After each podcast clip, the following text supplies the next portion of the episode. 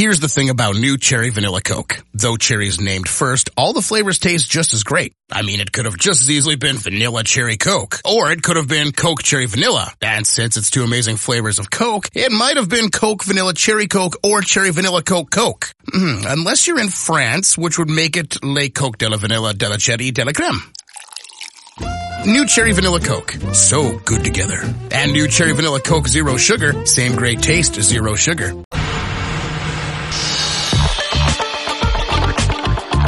BFM Business, c'est votre argent, Marc Fiorentino. Oui, absolument, oui, oui, c'est votre argent, c'est votre week-end et c'est une émission, alors là, vraiment exceptionnelle. Nous allons revivre la semaine ensemble et quelle semaine Sans langue de bois avec de bons coups de gueule. Elle, vous la connaissez, c'est l'égérie de cette émission. Elle pose toutes les questions pertinentes et impertinentes. C'est la seule, l'unique, Laure Closier. Bonjour Marc. Ça vous fait toujours rire, ça Oui, c'est le, c'est le côté égérie, ça me fait rire. Je préfère être une mascotte. Ah, la mascotte, alors on va le faire, la mascotte, la prochaine fois. Mais vous le savez maintenant. Là, je prends une tête sérieuse. Pour une émission exceptionnelle, il faut des invités exceptionnels. J'ai l'immense plaisir de vous présenter notre Jedi de l'économie et de la finance. Il parle parfois plus vite que son nombre, mais ce qu'il dit est passionnant. C'est Alexandre Baradet, responsable analyse marché chez IG Market. C'est ça, hein? C'est ça. Parfois, vous y allez, hein? J'ai ralenti la cadence depuis quelques années, mais... Ah là, vous avez ralenti la cadence. Il regarde la France et le monde depuis la Suisse avec un recul qui lui permet d'avoir des avis tranchants. C'est Patrice Gautry, chef économiste chez Union Bancaire Privée. Bonjour Patrice, merci d'être venu. Bonjour, avec plaisir. Je le dis, je le répète, je n'ai pas peur de le dire. Les Américains ont Warren Buffett, mais nous, nous avons mieux. Nous avons Christian Cambier, gérant de Focal. C'est sympa ça. Jusqu'à présent, ça va. Jusqu'à présent, ça va être toujours sympa.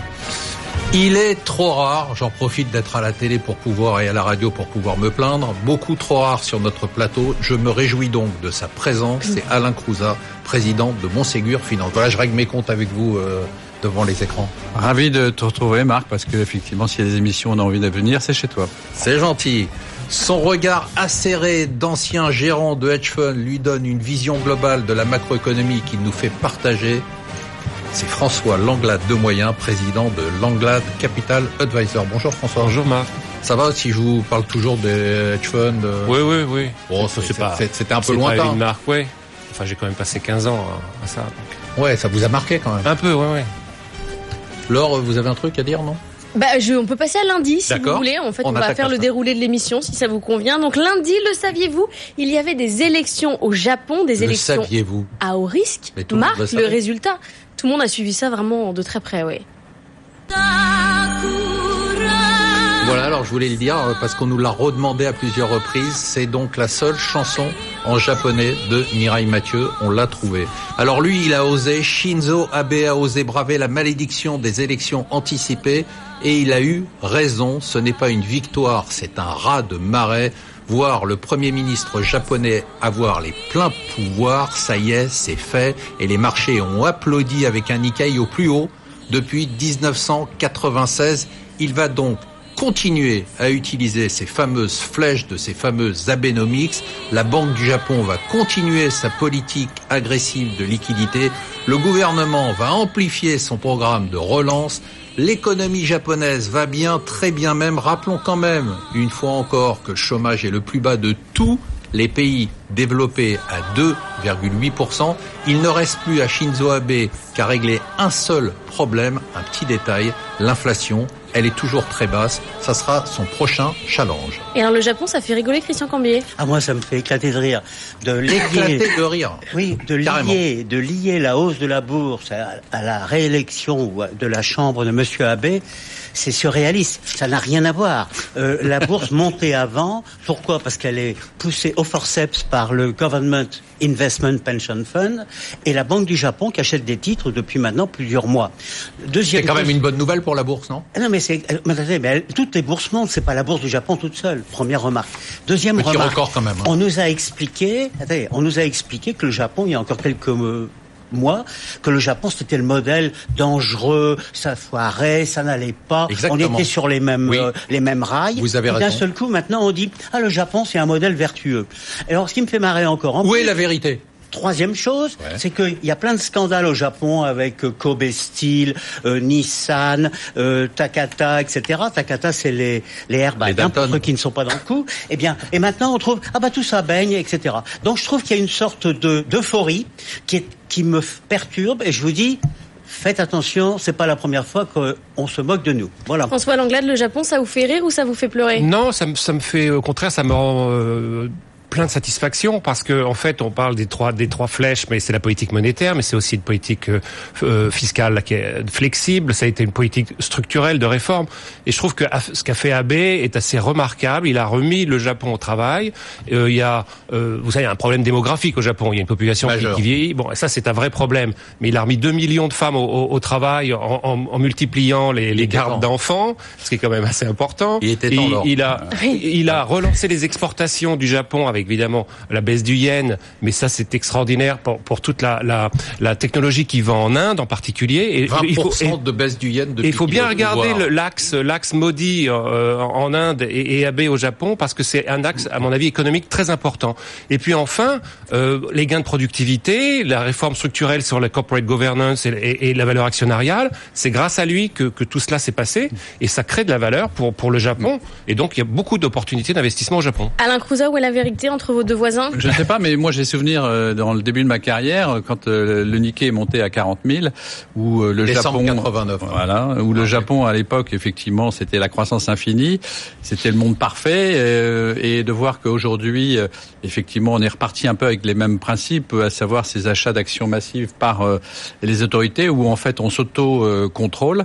C'est ce qu'on avait vu à l'époque euh, quand l'indice était à 40 000, on achetait le reste du monde avec des actions qui en fait euh, étaient surgonflées, survitaminées. J'espère qu'à un moment donné, euh, on n'arrivera pas dans ces dérives. Patrice Gautry, le Japon, il est surgonflé comme ça artificiellement?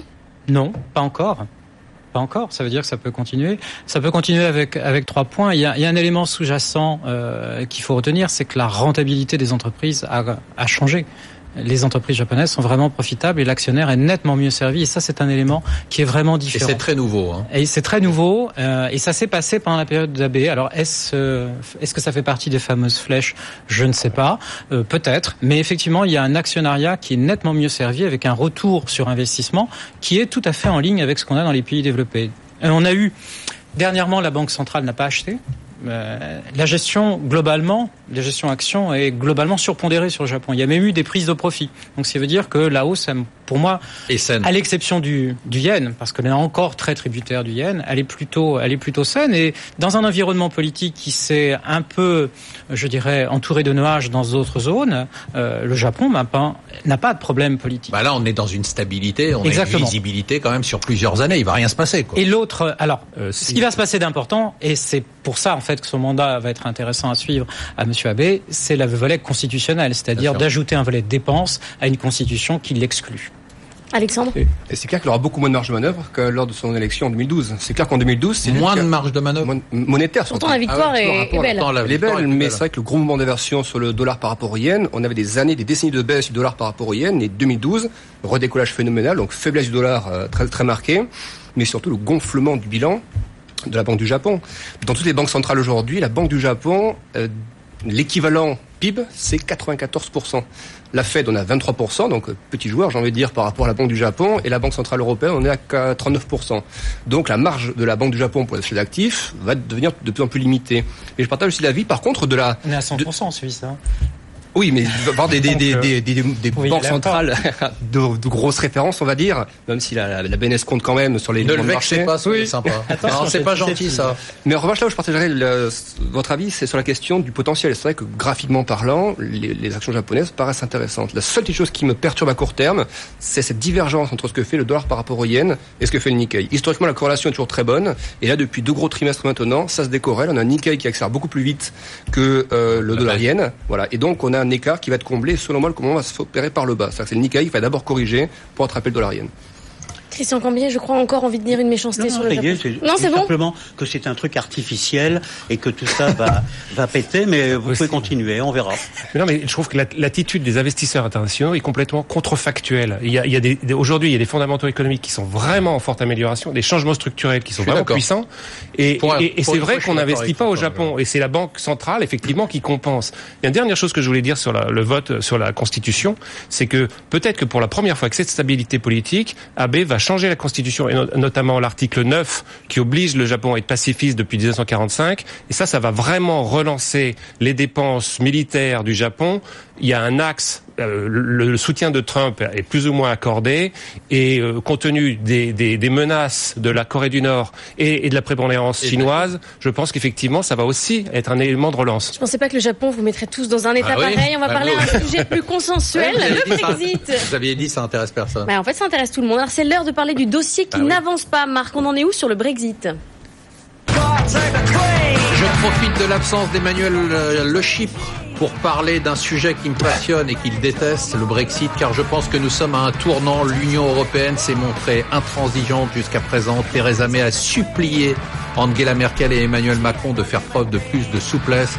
Theresa May est en effet sous la pression des hard Brexiteurs chez elle qui veulent d'une sortie simple et brutale, une sortie dommageable pour la Grande-Bretagne bien sûr, mais aussi, ne l'oublions pas, quand même, pour l'Europe du coup, Michel Barnier a adouci son discours. Il parle d'avancée, il parle de progrès, il salue les efforts faits par Theresa May, même s'il reste ferme sur les principes. L'Europe doit certes se montrer ferme, mais elle ne doit pas mettre Theresa May dans une impasse. À mon avis, ça serait dangereux. Alexandre Barnez, on avance sur le dossier du Brexit? On voit que même Juncker a un petit peu adouci le ton pourtant est très catégorique, très tranché habituellement, il a eu des, mots il y a quelques jours qui étaient plutôt en faveur d'une solution d'un deal. Euh, ce qui leur fait peur à tous, effectivement, c'est le no deal. Et c'est l'arme que brandit euh, justement Theresa May. Donc voir Juncker effectivement qui va dans ce sens-là, c'est pas mal. Euh, on voit même que la Banque d'Angleterre, pour l'instant, ça, ça peut être une indication aussi à venir. La Banque d'Angleterre parle toujours également d'une hausse de taux. Alors qu'on a quand même une situation où Norland se dit une hausse de taux est complètement improbable dans le contexte actuel, mais qu'une inflation britannique est le double de celle qu'elle a en, zone euro, bah, la Banque d'Angleterre n'a pas trop le choix. Et si elle parle d'hausse de taux, c'est qu'elle anticipe peut-être aussi une avancée de négociation.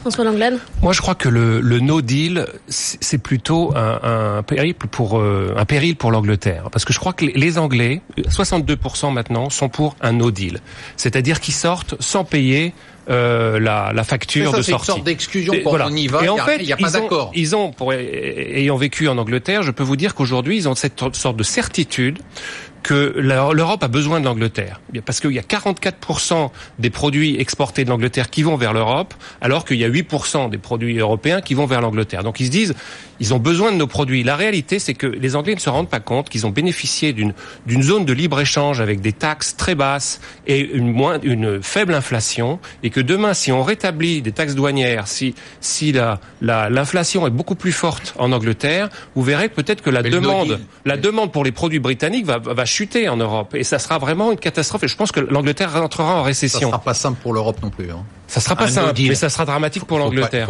Non, non, mais bien sûr, tout le monde cherche à faire un deal, mais la réalité, c'est qu'aujourd'hui, Theresa May n'est plus, n'a plus la main dans sa propre majorité. Patrice Gautry, on en est où sur le dossier britannique? Alors je trouve qu'il s'améliore relatif puisque au printemps dernier, on était vraiment dans un blocage complet.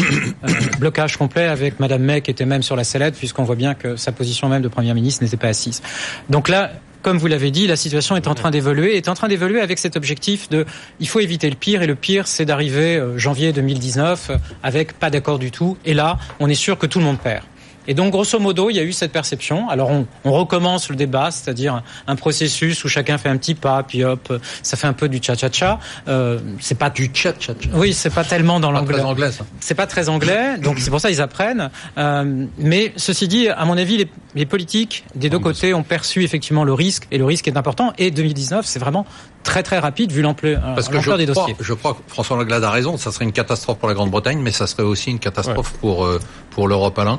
Oui, je pense que un, un deal perdant-perdant, euh, ça amènerait les dégâts qu'on imagine euh, au niveau économique. Et on le voit aussi d'un point de vue politique, c'est un dossier important par rapport à ce qui se passe en Europe et notamment euh, des signaux euh, par rapport à, la Catalogne ou d'autres événements qui pourraient venir. Donc c'est un effet d'entraînement. Un effet d'entraînement, c'est donc quelque part un, sujet très très important et à, et à manier sans une casse là où il pourrait y avoir s'il y avait no deal. Christian Cambier, votre avis mesuré sur le Brexit ben, Vous savez très bien que j'étais pro-Brexit et que je suis toujours pro-Brexit. On en voit tous les effets et c'est ça qui est très drôle.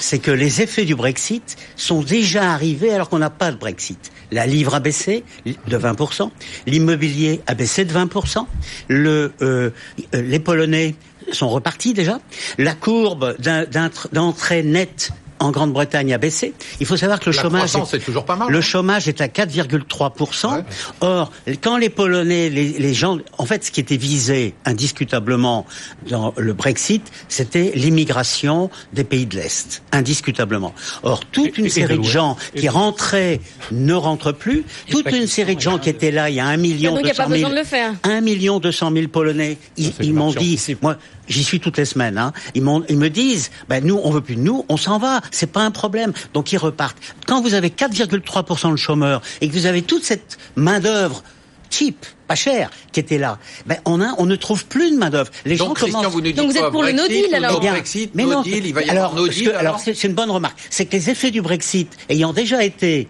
implemented, ayant déjà eu lieu, on n'a plus besoin de Brexit. Et ça va se terminer par pas de Brexit du tout. Ah, pas de Brexit du tout Non, pas de Brexit. Est-ce quand vous divorcez, vous attendez 4 ans? Ah, je sais pas. Euh, euh, on sait pas. pas euh, ne se prononce pas. Si je pouvais ne pas avoir à répondre à cette question. Le, marché a effectivement anticipé les effets du Brexit, mais ça veut dire que le marché anticipe que le Brexit va avoir lieu. Hmm. Donc si demain il n'a pas lieu, euh, la situation se retournera. Mais la réalité, c'est que les Polonais, mais c'est politique la, aussi la quand même politique anti-immigration, c'était pas seulement d'Europe de l'Est, c'est de l'Europe de, l'Ouest. Vous, vous imaginez pas le niveau de xénophobie qui s'est développé à Londres depuis le vote du Brexit vis-à-vis des Européens, des Français, des Italiens, des Espagnols, etc. Donc aujourd'hui, euh, c'est 62% d'Anglais qui veulent no deal. Il y a une sorte de réaction euh, dermique du fait qu'ils ont l'impression qu'ils ont toujours payé pour l'Europe sans avoir rien en échange. Ils n'ont pas compris que le marché européen leur offrait une fantastique opportunité de vendre leurs produits. Et, et ça, Theresa May est incapable de faire passer ce message-là parce qu'elle est en situation de faiblesse absolue. On va passer à un sujet consensuel pour apaiser tout le monde. Mercredi, de bonnes nouvelles nous viennent de France. Un indicateur est dans le vert, celui des défaillances d'entreprises tout va très bien. Oui, vous me disiez que vous ne mettez pas des chansons euh, modernes. C'est super moderne, ça. modernité folle. C'est Réventura, ça. C'est un remake.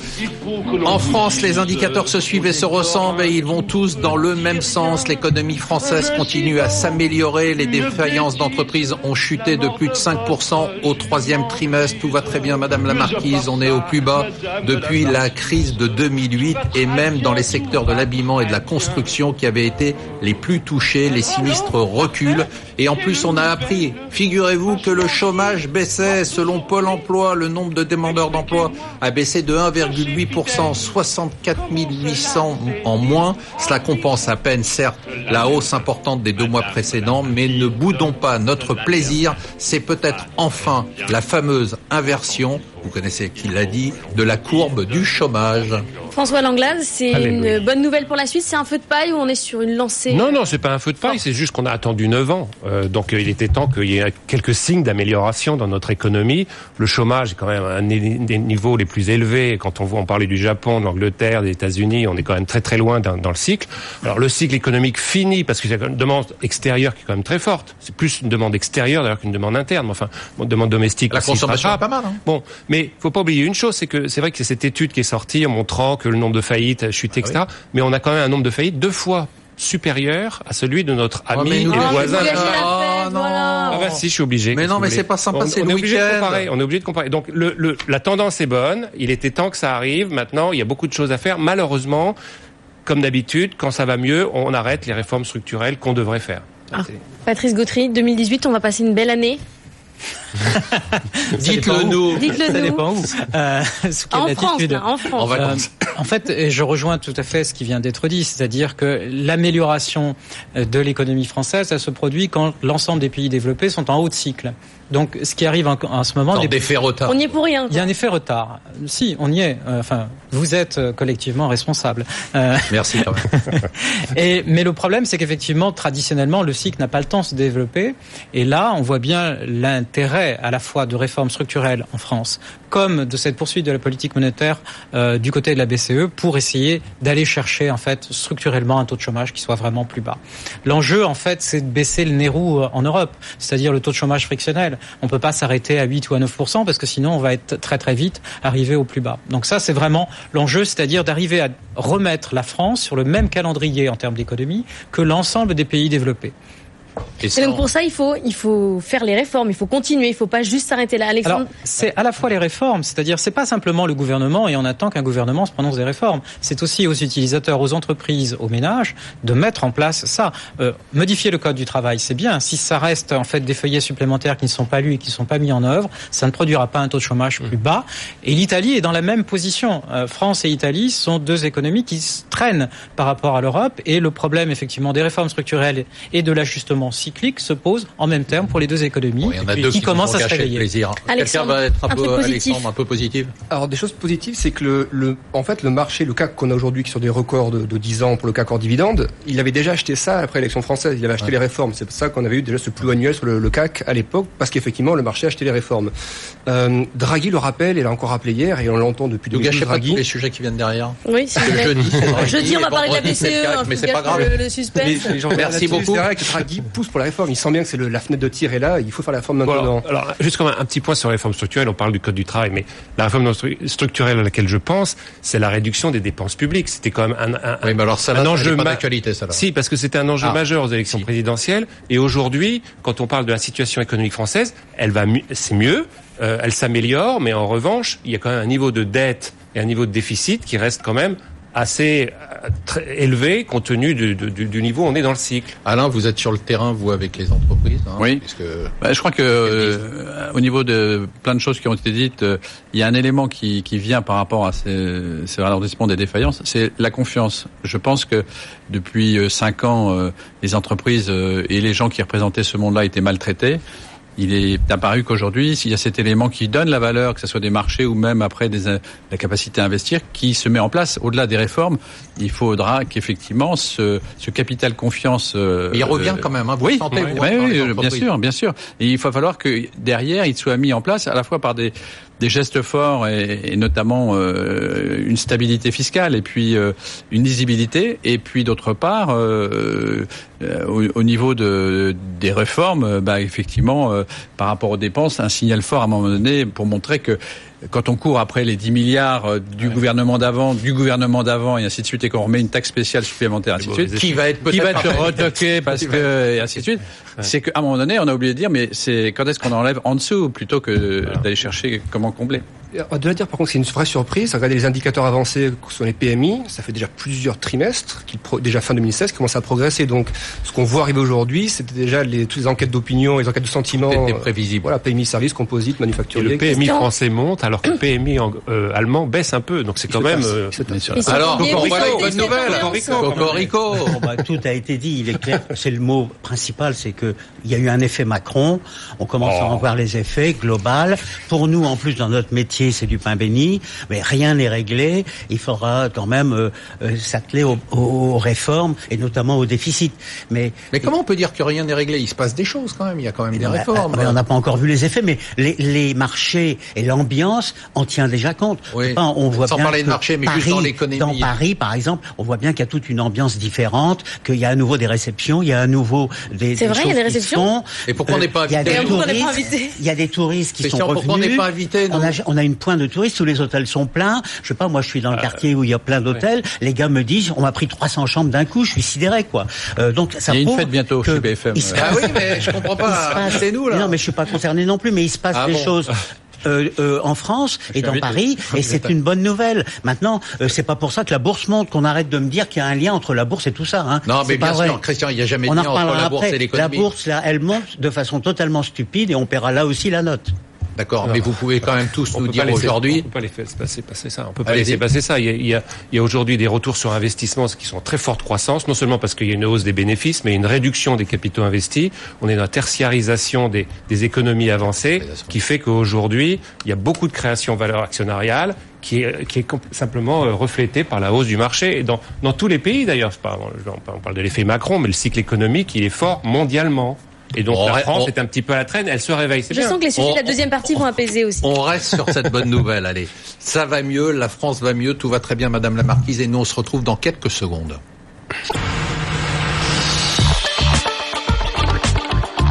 BFM Business, c'est votre argent, Marc Fiorentino.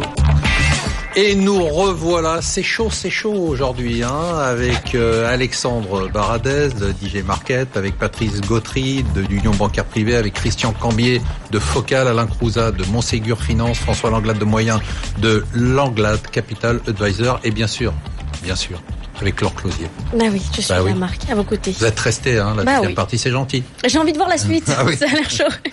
Alors ça faisait tellement longtemps qu'on n'avait pas entendu Mario Draghi. C'est pas assez, moi je trouve, hein, toutes les six semaines, ces réunions de la BCE. Alors Marc, est-ce que c'était intéressant? Bah c'était intéressant, il parlait d'argent.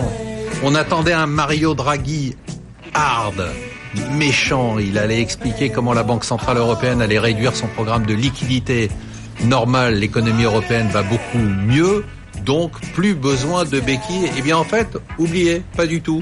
On a eu du Draghi soft. Certes, il réduit comme prévu son programme de rachat de liquidités, mais il précise très vite, très vite, qu'en cas de besoin, il pourra l'augmenter à nouveau. Tournée gratuite donc pour tout le monde, pour les investisseurs et pour les traders qui l'ont remercié en faisant monter les bourses européennes vers des niveaux records. Alors on dit merci qui? On dit merci Mario.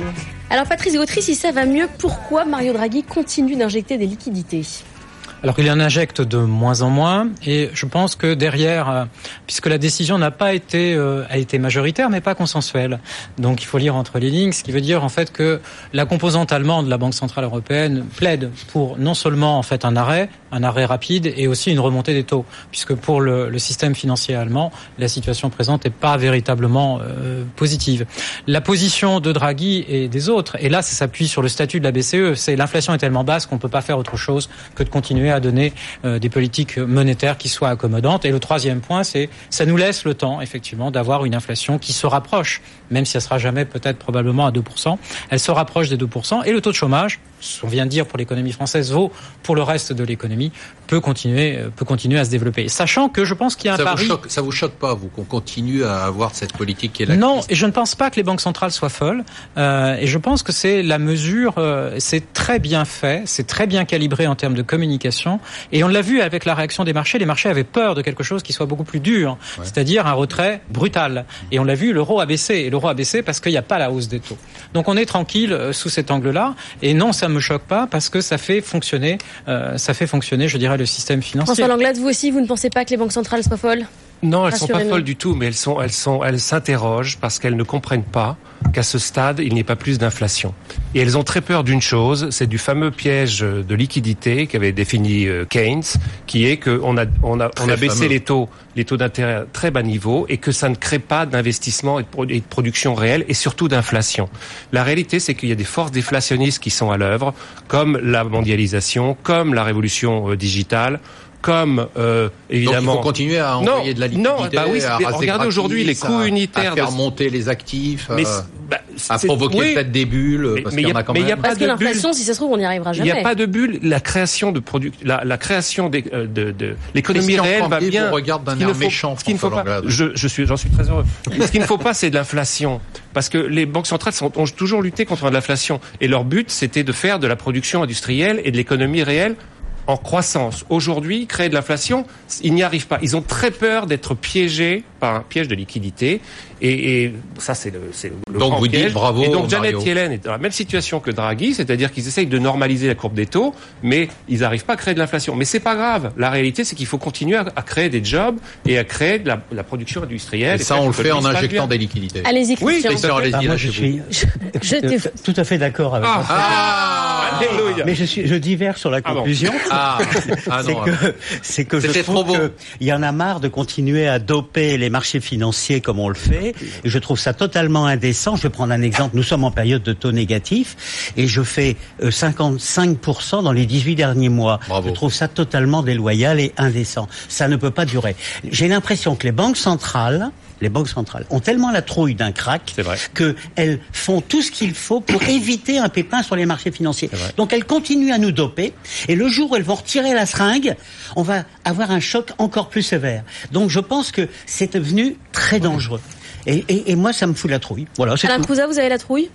Disons qu'on est un peu en, en terre inconnue et c'est les questions que tout le monde se pose euh, de savoir si euh, ce qu'a dit euh, Christian euh, sera avéré et quand et comment et avec quelle violence. On avait parlé au moment de l'anniversaire de 87, moi je l'avais vécu ce crack, j'ai vécu de différents cracks au fur et à mesure. On parlait d'un crack euh, financier ou un crack économique. Euh, voilà, c'est c'est- c'est- c'est des inquiétudes qui sont présentes. Les banques centrales, avec Euh, votre recul, oui. euh, vous, vous trouvez que c'est normal, vous, qu'elles continuent à, à raser gratis? Alors le problème c'est que quand euh, sont arrivés ces événements-là, euh, elles n'étaient pas à la manœuvre. Donc euh, un peu comme les, les pompiers, elles ont pu euh, arroser. Là, euh, on baigne euh, dans un arrosage automatique permanent. Donc euh, s'il arrive un accident, que- qu'est-ce- comment ils pourront intervenir? C'est c'est la question que je me pose. Je n'ai pas la moindre idée de la réponse. peut- le problème, c'est que l'accident ne peut pas arriver tant qu'on est justement dans un environnement aussi favorable. Si, si, il aux peut actifs- arriver. aux actifs. Fait, La, la deuxième raison pour laquelle, à mon avis, la, co- la correction est possible, une correction est possible, mais un crash est marché impossible. hein. Non, simplement parce que quand tout le monde est, Restons pré- sur les quand tout le banques monde est centrales. préoccupé, eh ben, à mon avis, c'est le meilleur moyen d'éviter le crash. Vous savez, en, 80 en 87. On parlera marché après. Bon, d'accord. Stop, on vous a dit. Est-ce qu'il est normal d'avoir un rendement du Bund à 0,40% C'est ça la question. Est-ce que c'est normal, alors que l'inflation européenne est à 1,5%, d'avoir un rendement du Bund à 0,40% Voilà. On a dit qu'on parlait pas marché. Si, mais ça C'est la Ah. Oui, parce qu'il parle, des, il parle des taux là. Donc de la... Alors moi, la, la remarque que je ferais, c'est que simplement le sentiment depuis quelques mois, c'est que le marché, pourtant il y a quelques messages envoyés par les banquiers centraux. Euh, un des messages qui était envoyé côté Fed par exemple, c'était euh, Fischer, le vice-président, c'était fin mai début juin. Il commençait à se poser des questions sur le niveau de valorisation, sur les multiples et autres. Euh, ça avait été balayé par Yellen devant le Congrès début juillet, qui avait généré un nouveau rallye assez phénoménal sur les marchés US. Et toutes les petites voix côté FOMC, grosses voix, Fischer, c'est pas une petite voix qui se manifeste, Williams aussi par exemple, même, hein. on les entend pas. C'est-à-dire que le marché ne les entend pas volontairement. Hier, dans, dans les propos de Draghi, il y a un propos très intéressant. Il dit, on est dans une inflation en V-shaped. V-shaped, c'est un, mouvement en V. V. Quand on parle d'un V-shaped sur les marchés actions, quand on parle de ça, c'est hyper dynamique comme mouvement. Un mouvement en V, ça veut dire que vous avez une extension haussière derrière qui va être beaucoup plus rapide. Et je pense que le scénario un des scénarios du marché pour l'instant, c'est de se dire que l'inflation va rester comme ça parce que les prix d'énergie et des matières premières vont rester comme ça pendant encore Mais quelques non. mois. Si le pétrole prend 10-15% dans les quelques mois qui viennent, Il faut, il faut voir que cette politique euh, Ah, entre guillemets taux zéro, euh, elle est effectivement pour euh, des grandes entreprises parce que quand vous êtes dans la vraie vie, euh, une PME ou euh, même quelques sociétés dans, dans, dans le bas de la côte avec euh, présentant des risques, là, vous, jamais vous vous refinancez euh, dans les taux dont on parle. Hein. C'est c'est des taux qui sont 4-6%. Donc, euh, je pense que pour l'instant, tout ce tissu-là n'a pas encore été arrosé par euh, le crédit. Il y a un ruissellement quand même, comme on dit. hein. Oui, mais Voilà, il très long. Moi, j'ai j'ai mon grand a- mot. vient de prendre un- une affaire. Il a demandé un financement. euh, On lui a fait du 8%. euh, Ben, euh, on était quand même sur des taux euh, beaucoup plus élevés que ceux que propose Mario. Les, ris- les risques d'inquiétude, me semble-t-il, sont beaucoup plus du côté du marché obligataire que du marché action, parce que le marché action, si le cycle se développe et que les profits sont là et que la, la rentabilité du capital, elle est là. Et effectivement, comme vous le dites, euh, la performance économique allemande n'est reflétée en rien par les niveaux du Bund. Et on sait que l'action de la BCE a écrasé la volatilité, a, a augmenté en fait les émissions de la part des entreprises, euh, et d'autre part, et donc on a dis- distordu en quelque sorte le marché obligataire. Et le, le deuxième point, c'est que les- le financement des PME et PMI, il se fait maintenant par du shadow banking. Et ça, c'est effectivement inquiétant puisque c'est un, un secteur qui est non régulé et qui se fait effectivement alimenter par des capitaux qui débordent des compagnies d'assurance. Donc si on a une inquiétude, c'est une remontée très forte des taux. Qu'est-ce qu'il advient du shadow banking et de ce type de financement? Oui. Et vendredi, euh, il s'est Bah, passé quelque on en a chose tellement euh, parlé déjà, mais- d'exceptionnel. Plusieurs choses exceptionnelles sur les marchés, Marc. Il y a des jours et des semaines comme ça. Cette semaine, c'est un miracle. J'ai même cru qu'il y avait un bug sur mes écrans de trading. Les indices boursiers américains n'ont pas inscrit tous les jours des nouveaux records pour une fois. Ils ont même connu quelques jours de baisse, vous vous rendez compte? Alors une baisse très limitée, bien sûr. Autre miracle, la volatilité qui se morfondait à des niveaux historiquement bas a connu un petit, mais alors tout petit sursaut, mais très vite, très très vite, dès jeudi, grâce à Draghi, tout est revenu dans l'ordre. Les indices sont remontés, la baisse a été effacée, le CAC s'est envolé au plus haut depuis 10 ans, l'euro a chuté vers les 1,16 dollars. C'est donc finalement, encore une fois, une semaine comme les autres, c'est-à-dire une semaine de tous les records. Bon, est-ce que vendredi, quand on a touché les 5500 points, vous avez sorti les langues de belle-mère et les chapeaux pointus? Christian, je sens qu'il y avait une grande fête. Ah ben, moi, je vends tous il, les dit qu'il y a- jours. il dit qu'il y a des réceptions tout le temps. lui. Moi, je Oui, c'est vends. vrai. Il y a eu une réception vends- pour les 5500 sur le CAC je, ou pas? je vends, euh, je, oui, enfin, ça, si vous voulez. Je- on, je- on boit tous les soirs. Mais je vends euh, tous les jours parce que j'ai vécu euh, des périodes où on n'arrive pas à sortir. Et le jour où il y aura un retournement, c'est le jour où il y aura un crack obligataire. Ce jour-là, on cherchera la porte de sortie. Donc, Depuis je le temps qu'on préfère, qu'il se passe je préfère en profiter tant que tout le monde en veut. Ouais. Tous les gars qui ont loupé le train viennent rattraper le train. J'ai des titres qui ont doublé, triplé, quadruplé. Ça les dérange pas. Un titre comme Eramet qui valait 15, ça vaut 4, près de 80. Tout ça en moins d'un an. Mais les gens sont fous. Quoi. Euh, on, est en train d'adorer ce qu'on a brûlé. Bon, donc il y aura des pépins. Et moi, je ne veux pas être sur le bord de la route. Ça m'est déjà arrivé depuis 50 ans. J'ai déjà donné. Je ne donnerai pas cette fois-ci. Alain Cousin Vous avez sorti le... Vous étiez à la réception de... De Christian, non, non, non. euh, mais euh, oui, on retrouve des, des niveaux euh, qu'on avait connus en 2008. Il s'est quand même passé 9 ans. euh, le, le paysage économique euh, a changé. euh, les entreprises, elles, ont fait le boulot de se restructurer. Donc, euh, pour moi, les, les niveaux atteints de ce côté-là n'ont rien de- d'extraordinaire. C'est Il pas aberrant une- tellement en Europe. pas aberrant, hein, c'est non. aberrant. euh, Enfin, quand on parle d'aberration, on parle plus des États-Unis que de l'Europe. oui, alors bon, c'est vrai que en même temps, euh, ce phénomène de sortir des États-Unis, on, on l'a fait depuis un certain Oui. temps, et puis euh, tous les jours, effectivement, euh, d'avoir sorti euh, ces Microsoft ou ces Google ou ces Amazon euh, il y a deux mois, euh, ça fait très mal, c'est sûr. Euh, par contre, bon, euh, on reste globalement euh, investi parce que la partie taux aujourd'hui, euh, elle est rémunérée à zéro. Et comme vous dites, euh, elle est d'autant plus dangereuse que on voit des gens qui ont fait des performances comme les vôtres euh, extraordinaires euh, sur des baisses de taux euh, pour passer en, en territoire négatif, ce qui est quand même aberrant par rapport à un placement entre guillemets euh, sans risque euh, où en fait on s'expose à un risque très fort. Donc là-dessus. Mais euh, Christian, il dit, il y a un moment, ça va se refermer. Il faut, euh, c'est pas la hausse tellement longtemps. perpétuelle. Oui. Écoutez, lorsqu'on regarde les trois facteurs qui déterminent le prix d'un actif, c'est-à-dire la croissance, les taux d'intérêt et les primes de risque, je trouve que les, trois compteurs sont au, sont, au, sont au vert. Il y, a, il y a de la croissance, la croissance des résultats, la croissance des économies. Le monde change. Il y a des changements structurels qui sont extrêmement bénéfiques au marché des actions. Et on est dans un environnement où on voit peu d'inflation. Donc les taux d'intérêt sont c'est ce que disent d'ailleurs les marchés obligataires. Ils voient pas des taux d'intérêt très élevés dans, à deux ans, trois ans. Et enfin, les primes de risque. Bon, le risque géopolitique est plus ou moins pris en compte. Alors, il y a toujours les signes noirs, hein, les black swans qui peuvent arriver. C'est pour ça qu'il faut avoir une gestion du risque prudente. Je suis d'accord. Mais que vous preniez votre profit à 55% de hausse, c'est tout à fait louable. Mais d'un autre côté, à chaque fois qu'il y a un essai de correction ou une faiblesse, il y a Ah oui, beaucoup ça de cash derrière. qui vient, qui vient investir parce que les gens recherchent ça. Non, je suis d'accord. Moi, l'Europe m'inquiète pas du tout. C'est-à-dire qu'aujourd'hui, quelqu'un qui se dit j'ai de l'argent à investir sur 3-4 ans, sur l'Europe, ça me paraît être encore des, des prix d'entrée parfaitement intéressants. Euh, le CAC, je le vois hors dividende revenir à 6 000. Même, je pense qu'il va aller vers les 7 000 hors dividende. Donc, euh, le total return beaucoup plus haut. La question, c'est ce sont les marchés US. Euh, je prends un cas très simple.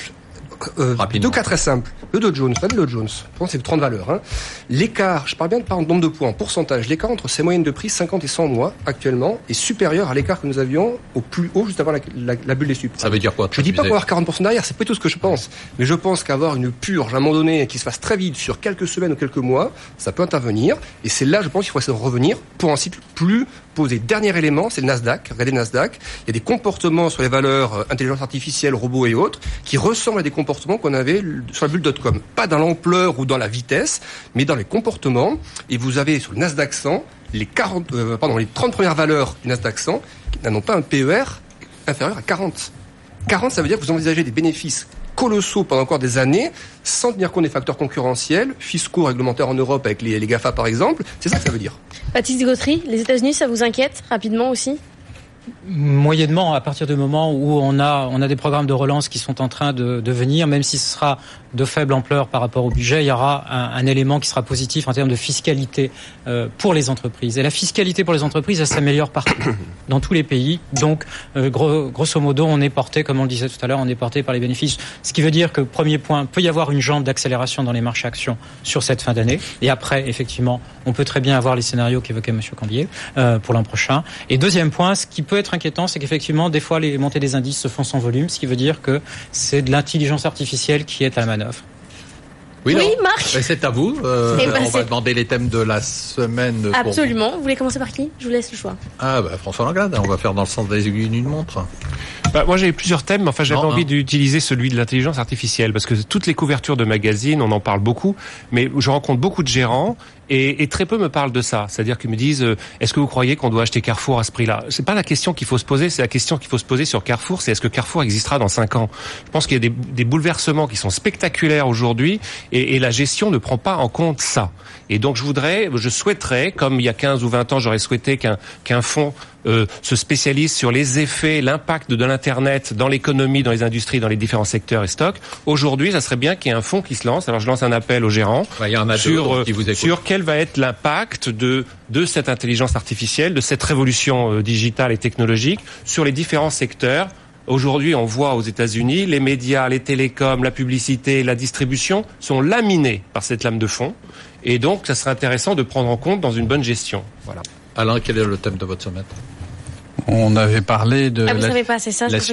C'est l'IFI. Et voilà, c'est l'IFI. C'est donc on a parlé de la suppression bien de sûr. Tout à fait. l'ISF quand même. euh, C'est dans- quand même une grande nouvelle. Ah, hein. c'est une grande nouvelle quand depuis euh, 30 ans on vit Ah dans ce, ce dogme pour aller euh, imaginer qu'on arrivera à mieux, mieux redistribuer la, la richesse. Bon, voilà, ça se salue. Euh, effectivement, euh, on aurait aimé que ça aille euh, plus loin que ce qui euh, Bon, il le supprimera après. Il le supprimera après. Je pense Il le fera en deux il étapes. risquera même peut-être d'avoir des problèmes constitutionnels par rapport à, la- Ouais. à l'immobilier, l'immobilier Ah oui. coté et pas C'est peut-être coté. ce qu'il espère, C'est peut-être ce qu'il espère. Donc ça, c'est quand même, pour avoir vécu 30 ans euh, sous cette période-là, une bonne chose. Christian, votre événement de la semaine? Comme je suis pas venu depuis longtemps, j'ai droit à deux. Non. Euh, non. Bon, alors vite alors. Alors, le, rapidement, le Bitcoin, qui est la preuve qu'on est dans un dérèglement majeur, puisque ce truc-là, avec toutes les autres monnaies, l'Ethereum et autres, je sais pas quoi, Ripple, tout ça a monté dans des proportions énormes. Il y a 170 milliards de dollars et on ne dit rien. C'est un outil de blanchiment à un moment où on lutte contre le blanchiment. C'est un dérèglement majeur et personne. ne Deuxième événement. Premier truc. Deuxième événement. Un coup de gueule, c'est le, le MIFID et le PRIPS qui est en train de me donner des boutons. C'est-à-dire que mon métier est en train de changer et j'en ai déjà marre. C'est la réglementation, hein. Vous avez déjà fait des émissions là-dessus, j'espère. On est aux C'est deux, là, MIFID Une 2. surréglementation qui rend notre vie épouvantable et qui va euh, rendre tous les analystes, mettre les analystes au chômage. Voilà. D'accord. Patrice, votre événement de la semaine? Alors l'événement sur lequel euh, j'ai quelques inquiétudes et je n'aimerais pas euh, revenir à, des, précédents qui évoquent 2012 ou 2011 en termes de crise européenne, c'est l'imbroglio, euh, politique en Espagne. On est dans ce que les Anglais appellent un uncharted territory, c'est-à-dire on ne sait pas où on va, il n'y a rien d'écrit et on voudrait pas réalimenter effectivement des, éléments de crise européenne à, à un moment où en fait on le voit avec les élections et qui se sont passées en dehors de la zone euro, le ferment populiste nationaliste existe et est vraiment très présent. Pour des investisseurs non zone euro, ça peut être un risque. Alexandre, votre événement de la semaine Alors, toujours lié bah, finalement au marché américain, c'est la réforme fiscale. On voit que le vote est passé à la Chambre des représentants pour la résolution du budget 2018, sauf que pour les marchés, on a l'impression que la réforme fiscale est déjà votée. C'est juste une étape euh, qui va entraîner un processus plus simple pour Mais vous voter savez les que les marchés anticipent. Ah oui, sauf qu'ils anticipent fortement, ils payent beaucoup et ils payent très à l'avance. Euh, pour l'instant, on n'a même pas encore de précision sur la réforme fiscale, donc on en est qu'au balbutiement et le marché a encore acheté ça hier. Et on passe au classement des Ah bah oui, ah bah on l'attend. Le top 3, alors il est inchangé. Hein. Sébastien Lalevé est premier, plus 33%. Sébastien Féjean, plus 31%.